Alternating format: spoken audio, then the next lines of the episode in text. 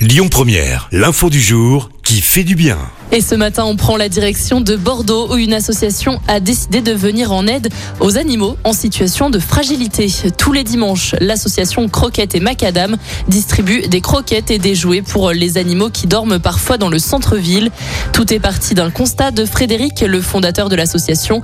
Lui aussi a été à la rue pendant sept ans avec ses deux chiens. Il a pu s'en sortir grâce à l'aide d'un couple. L'année dernière, ce sont trois tonnes de croquettes qui ont été distribuées, de la nourriture récoltée via des particuliers, des animaleries ou encore des cliniques vétérinaires. À noter que pendant les maraudes, une clinique vétérinaire accompagne également les bénévoles pour proposer des soins gratuitement pour les animaux.